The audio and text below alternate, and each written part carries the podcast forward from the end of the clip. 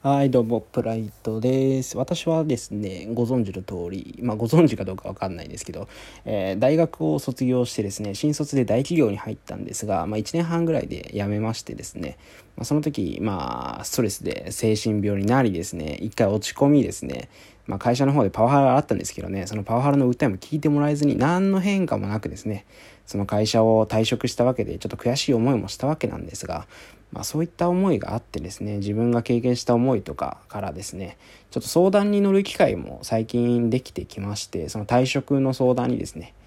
でまあその過去の自分と重なり合う部分もあるんですが今のねその会社に入って悩んでいる人がね、まあ、自分昔の自分と重なってしょうがないわけですよ。うん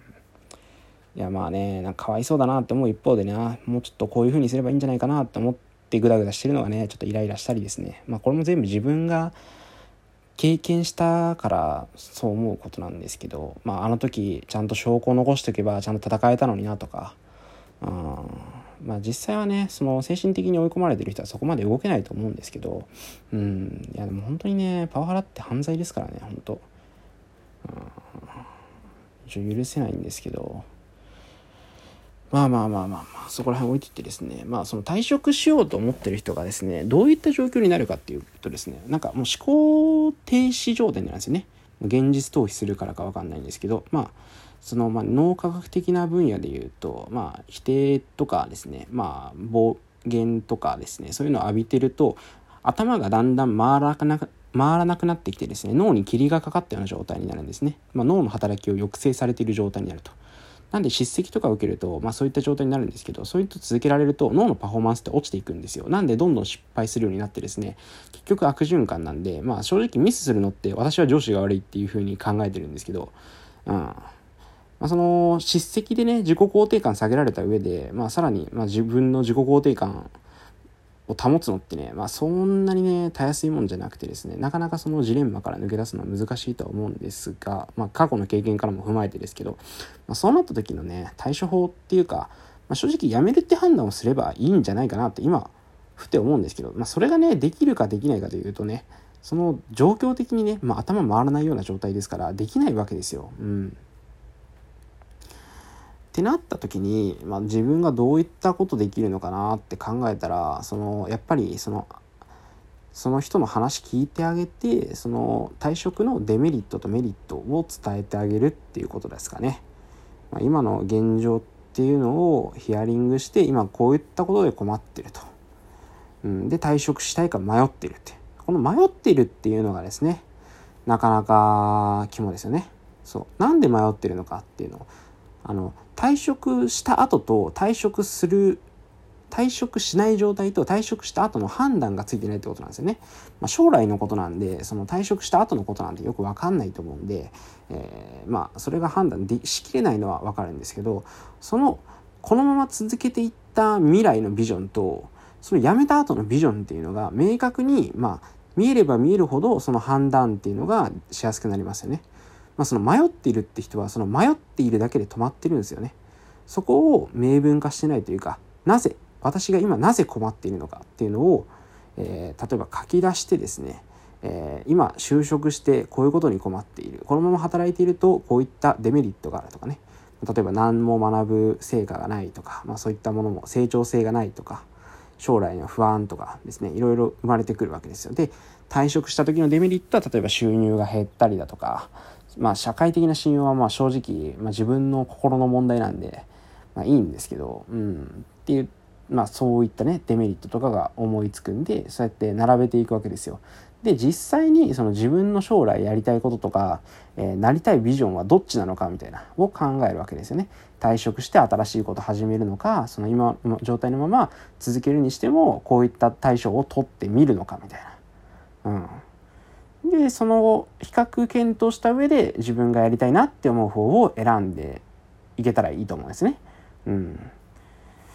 ただですね、まあ、その悩んでるって時点で何か不満があることは間違いないんで、私は辞めるの大賛成ですけどね。まあ、嫌なことがあったらそこは辞めればいいと思うんですよ、会社なんて。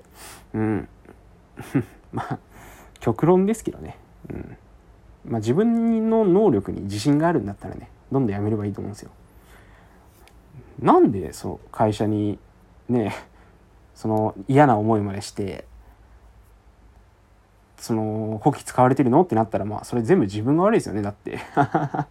元も子もねえけど。そうだってそのね会社に頼り切って生きてるっていうのがまあ実際問題悪いじゃないですか。まあ会社から離れるって判断をした時点でねその会社は、ま、誰も守ってくれないわけでうん。その、まあ、社会からの孤立を選んだんでね私は。いやでも面白いっすよ。自分でやりたいこと100%できるし全部自分のせいじゃないですか。失敗しても。うん。まあ、最終的にその私は障害者っていう風になったんで社会保障で守られてるっていうなんかセーフティーゾーンがねある程度担保されてるっていうのは私の強みではありますがそれもね、え会社に所属してて勝手についたやつなんでねありがたく頂戴してですね。うん。最終的なそうですね。もうセーフティーネットは生活保護っていう面でありますから、まあ、どんどん挑戦してねどんどん失敗すればいいんじゃないかなっていうふうに思うんですけどね。うん。まあまあまあまあ。まあ最終的最終手段があるっていうふうに考えてねまあ死にはしないだろうっていう考え方で やるのもいいと思いますけどまあその逆の考え方としてはこれしなかったら死ぬなみたいな、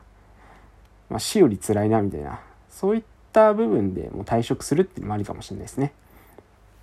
まあ、実際に辞めてみると分かると思うんですけど収入がなくなったら死んじゃうじゃないですか。まあ、本当は死にはしないんですけど何かしないといけないなっていうのは湧くじゃないですか。なんで、その間に必死になって仕事を探したりだとか、また別の作業っていうのを自分はするはずなんですよ。その収入がない状態でそのまま放置してる人は、ただのバカだと思うんですね。うん。うん。まあそれはね、ちょっとよくわかんないですけど、うん。まあおそらくなんですけど、まあ自分一人暮らしで、その頼れる人が誰もいないですと。今アルバイトの収入だけで生活していますと。で、そのアルバイト嫌で辞めちゃいましたと。じゃあどうしますか？なんかしますよね。絶対。えだって食いつなぐものがないんでしょ？うん、そしたら仕事本気で探しますよ。まあ家があるとかね、うちにね。うん。そう。なんか人間ってそう、俺はこういう生き物だと思ってるんですけど、やらないといけないことが明確になればなるほど、その単純に動けるんですよね。うん。で、私はその基準としてもう誰にも頼らないっていうのを、まあ頼らないっていうのは嘘ですけど、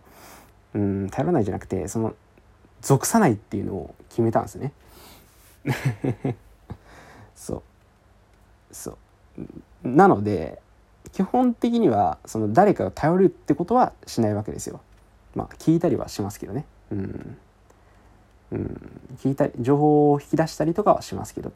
なんでその安心っていうのを自ら作らないっていうふうに決めたんですよ。例えば学校に行って、えー、勉強してみんなと同じ空間で一緒にやるみたいな。よくあるじゃないですか。そのテックなんちゃらとか、うん、まあ例えばオンライン予備校みたいなね。そういうとこに入ってお金払ってその安心みんな一緒に安心で、えー、大学生一緒にやりましょうわみたいなね、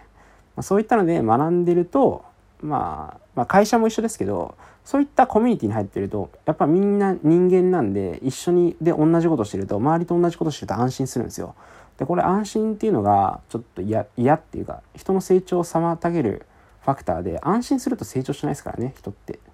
まあ、これは様々な意見あると思うんですけどその危機感っていうのが人を一番育てるっていうものになるっていうのは私は確信しています。はい。私もこの6月30日の間でめちゃくちゃ成長してる実感がありますからね。本当に喋るのも